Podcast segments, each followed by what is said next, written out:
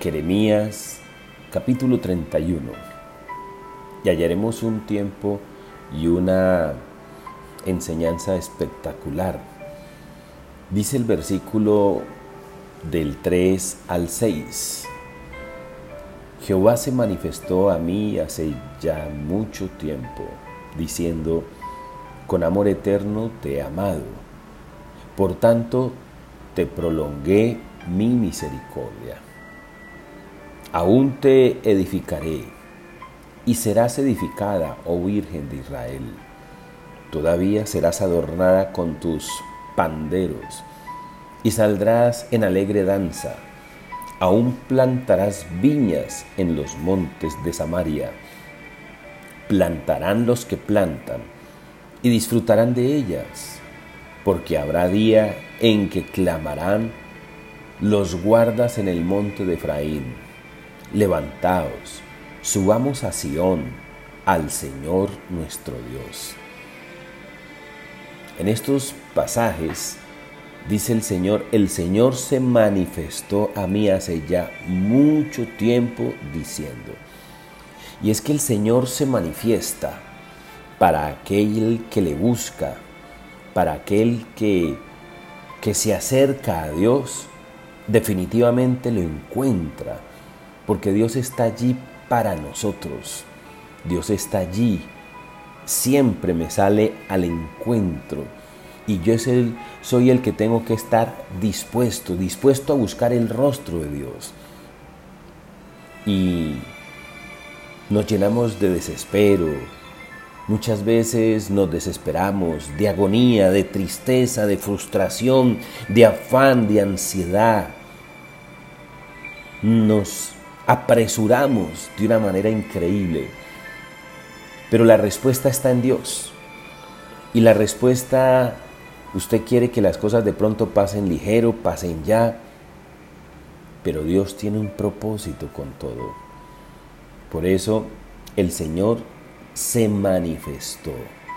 Siempre el Señor está allí, pero el Señor se manifiesta cuando yo le busco, cuando hay disposición de búsqueda, cuando yo creo, porque para el que cree todo le es posible. Entonces, Dios no se va a manifestar a alguien que no le busca y que no cree en Él. El ingrediente secreto es ese, la fe, el creer.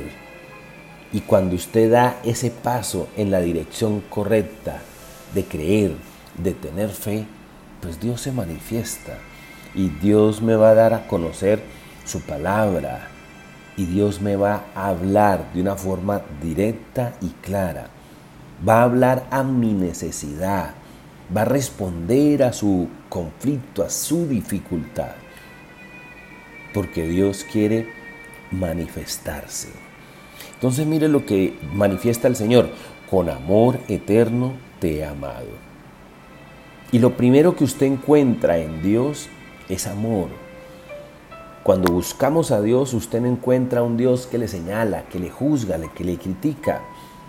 Cuando usted se acerca a Dios, usted encuentra en Dios ese Padre Celestial que me expresa su amor, porque usted y yo somos su creación.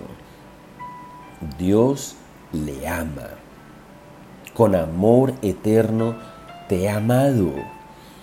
Estamos en una sociedad donde inclusive las personas más cercanas, inclusive las personas que amamos y que nos aman, en un momento dado, mm, en un momento de ira, de, rabia, en fin, de lo que sea, se pronuncian palabras fuertes, calificativos dolorosos.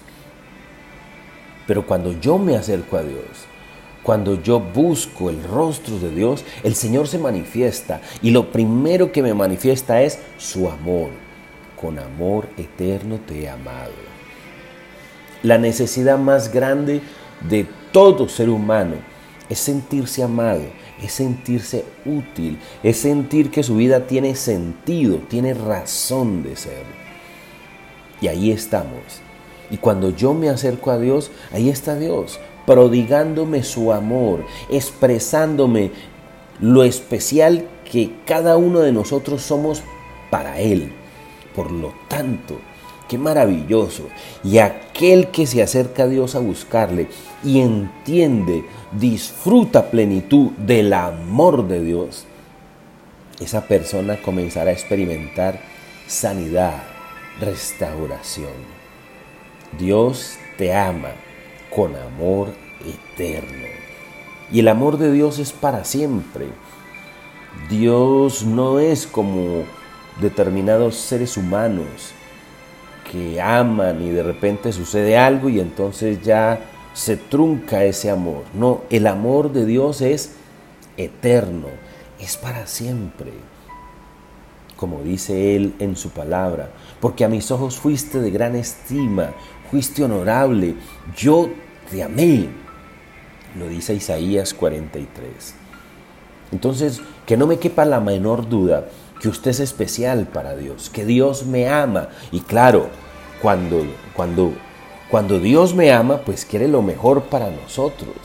Esa persona que es amada, pues siempre esperará y vendrá lo mejor, porque Dios tiene lo excelente y lo mejor para nosotros. Y como existe amor, dice, te prolongué mi misericordia. ¿Y de qué está hablando? Claro, pues que en un momento dado esa persona que uno ama falle, se equivoque, pero ahí es donde Dios prolonga su misericordia, la misericordia, el perdón de Dios. Y cuando existe el verdadero amor, vuelvo y repito, no existe ese señalar, ese juzgar, ese condenar. Existe la misericordia. Dios me prolonga su misericordia. Me prolonga su amor, su cariño. Y esa persona que ama tiene paciencia.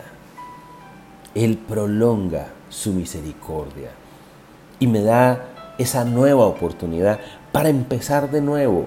Así me haya caído, así haya fallado. Los brazos del Señor están extendidos para acogerme más y más, para darme esa nueva oportunidad. Eso es lo que Dios quiere que usted y yo entendamos. El Señor nos ha prolongado su misericordia entonces nos está dando una nueva oportunidad, nos está dando un nuevo comienzo. Créalo, todos hemos fallado, todos en un momento determinado hemos de alguna manera hecho algo que no ha correspondido a lo que Dios es. Pero Dios me prolonga su misericordia. Por lo tanto, una de las cosas que Dios quiere que usted y yo sintamos es que dejemos de experimentar culpa que dejemos de vernos como culpables y que Dios se ha manifestado en misericordia, en amor, que me da una nueva oportunidad. Es tiempo entonces de volver a creer, de volver a empezar, de levantarnos otra vez y de emprender el camino.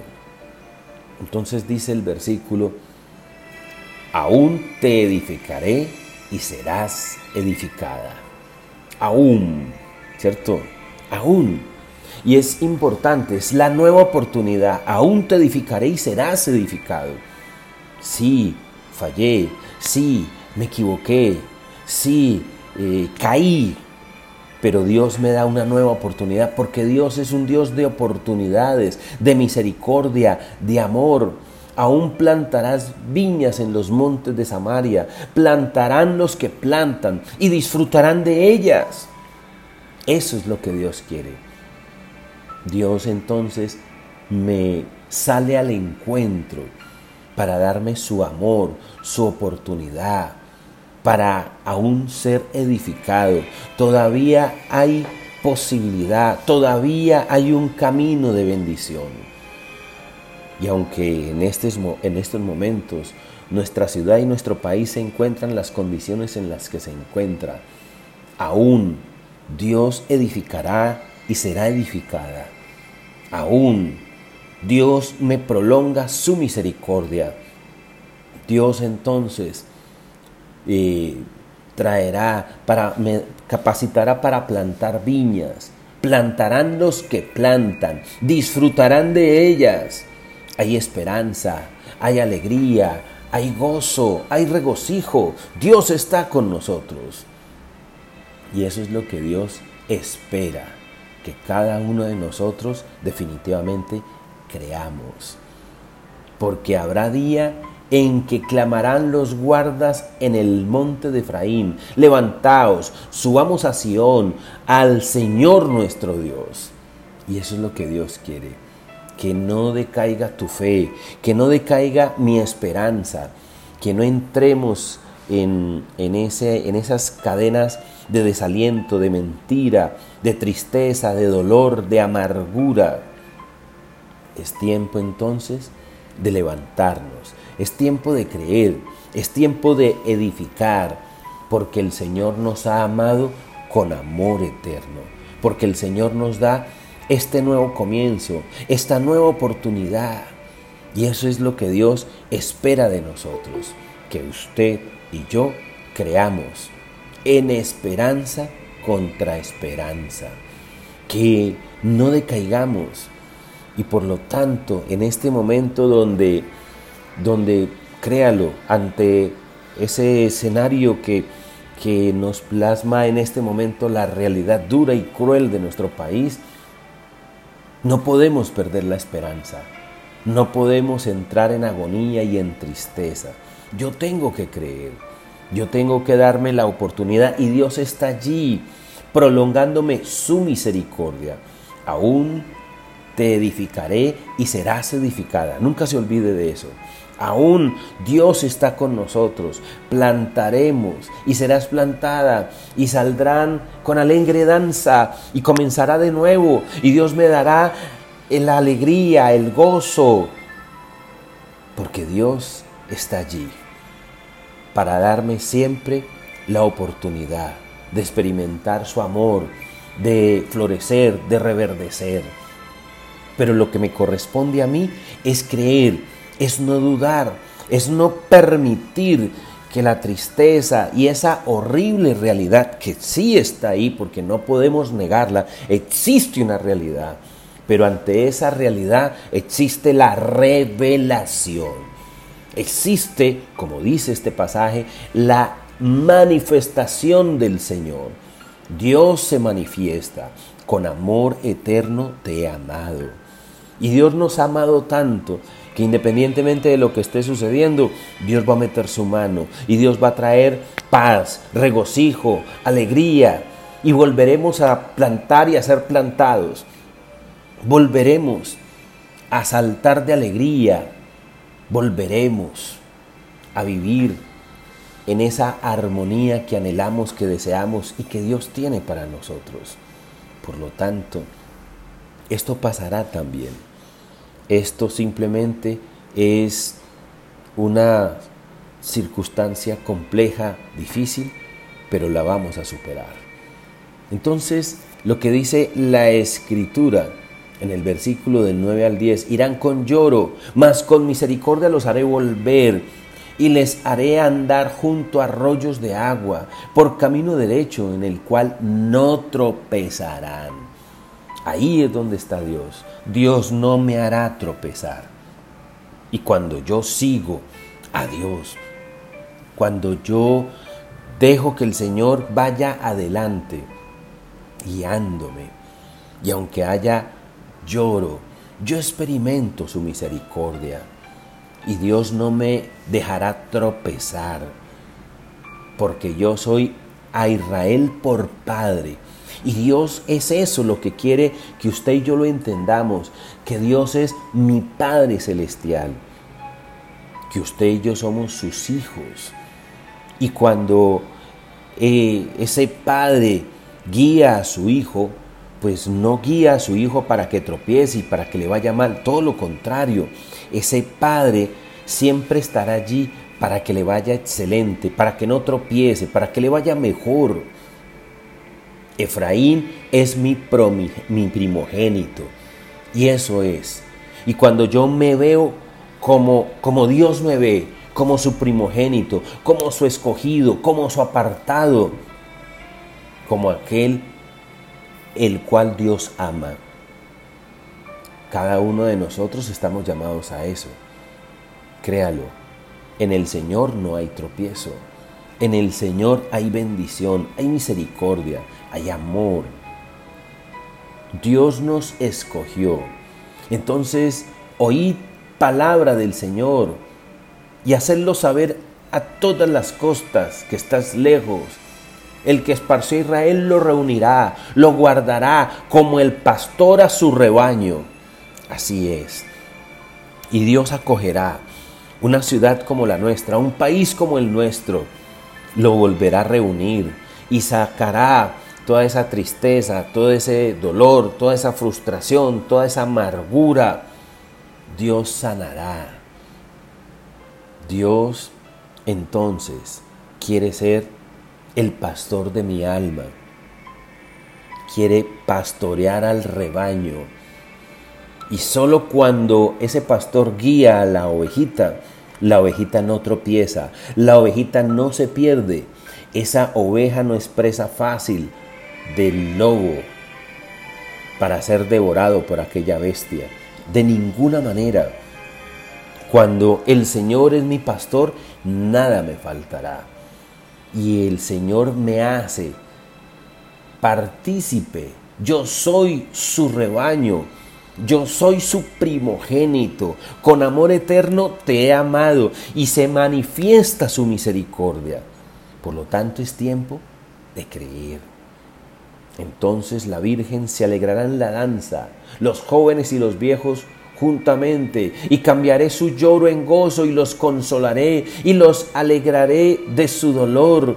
Y el alma del sacerdote satisfaré con abundancia, y mi pueblo será saciada de mi bien, dice el Señor. Entonces la Virgen se alegrará en la danza, los jóvenes y los viejos juntamente, Dios cambia mi lloro en gozo, en alegría. Dios trae consuelo. Dios trae regocijo. Eso es el Señor. El Señor en su infinita misericordia me acoge con su amor. Dios quiere cambiar mi lamento en baile, mi tristeza en alegría. Dios está allí entonces para operar todo ese cambio, toda esa transformación. Pero yo qué tengo que hacer como hijo? Acercarme a Dios, buscarle.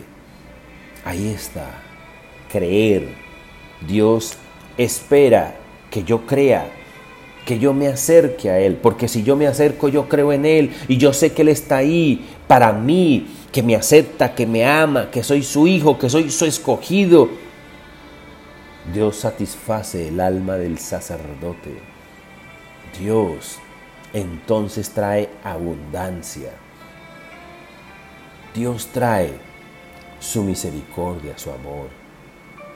Dios me sacia, quiere saciar de bien, quiere traer bien a mi vida, saciarme de su presencia. De manera que lo que dice la palabra de Dios es maravilloso. Reprime el llanto de tu voz y las lágrimas de tus ojos, porque salario hay para tu trabajo. Escúchame, así dice el Señor. Reprime el llanto y las lágrimas de tus ojos.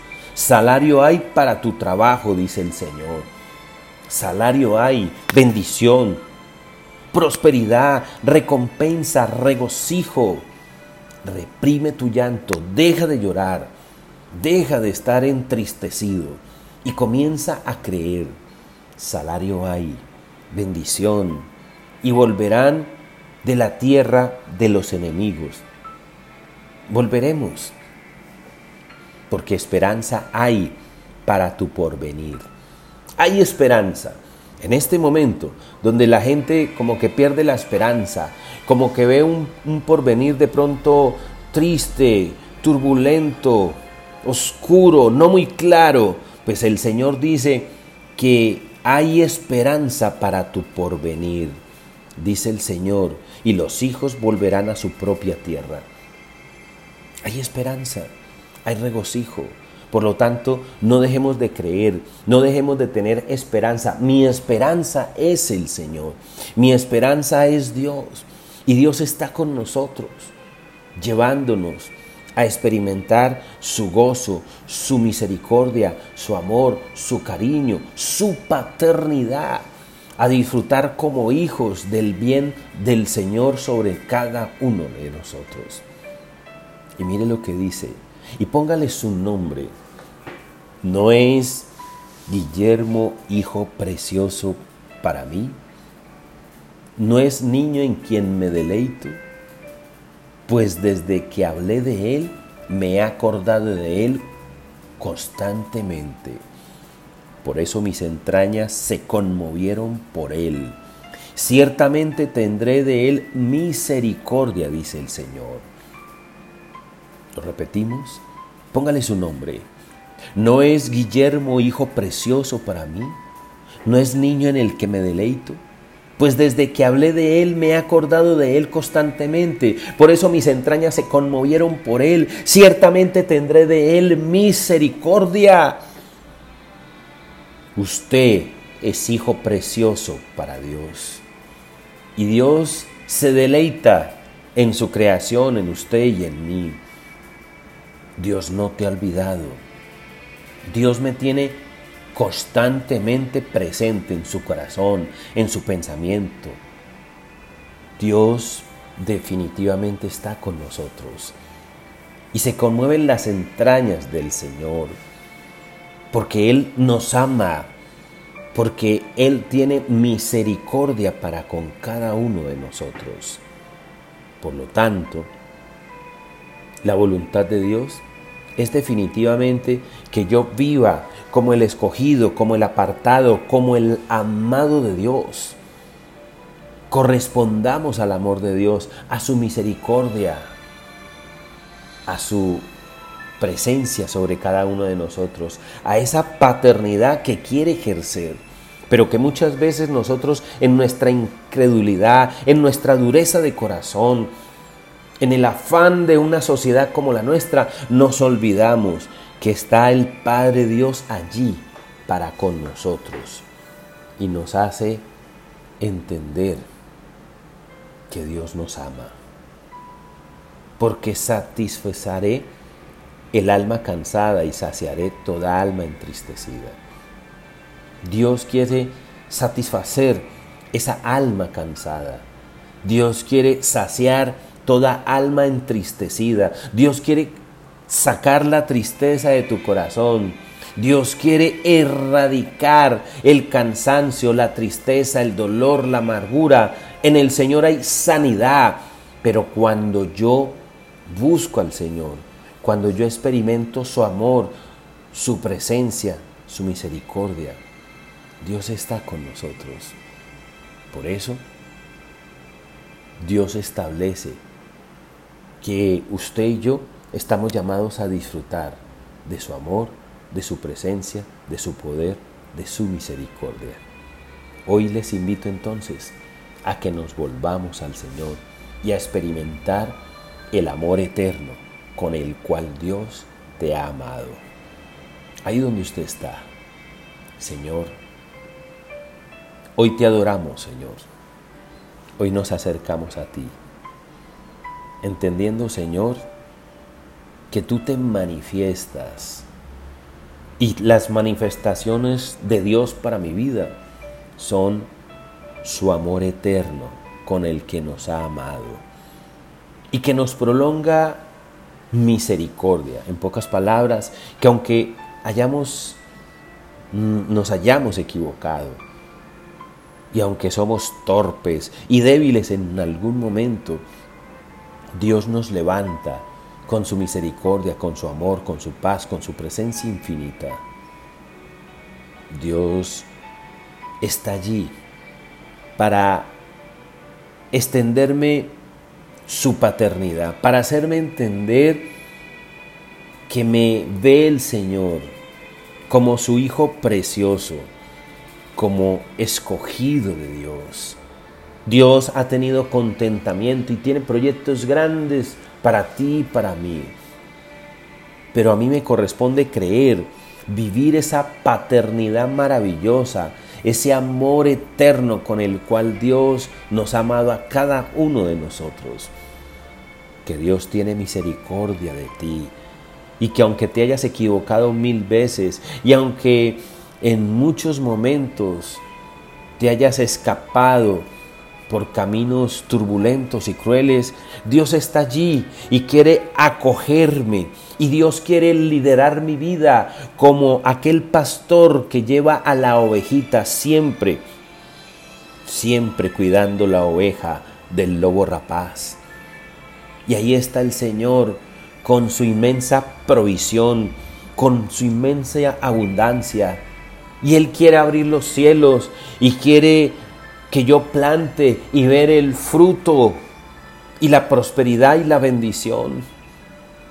Pero me corresponde a mí buscar su rostro, buscar el rostro de Dios y experimentar sus manifestaciones de Padre que quiere tener para contigo, para conmigo.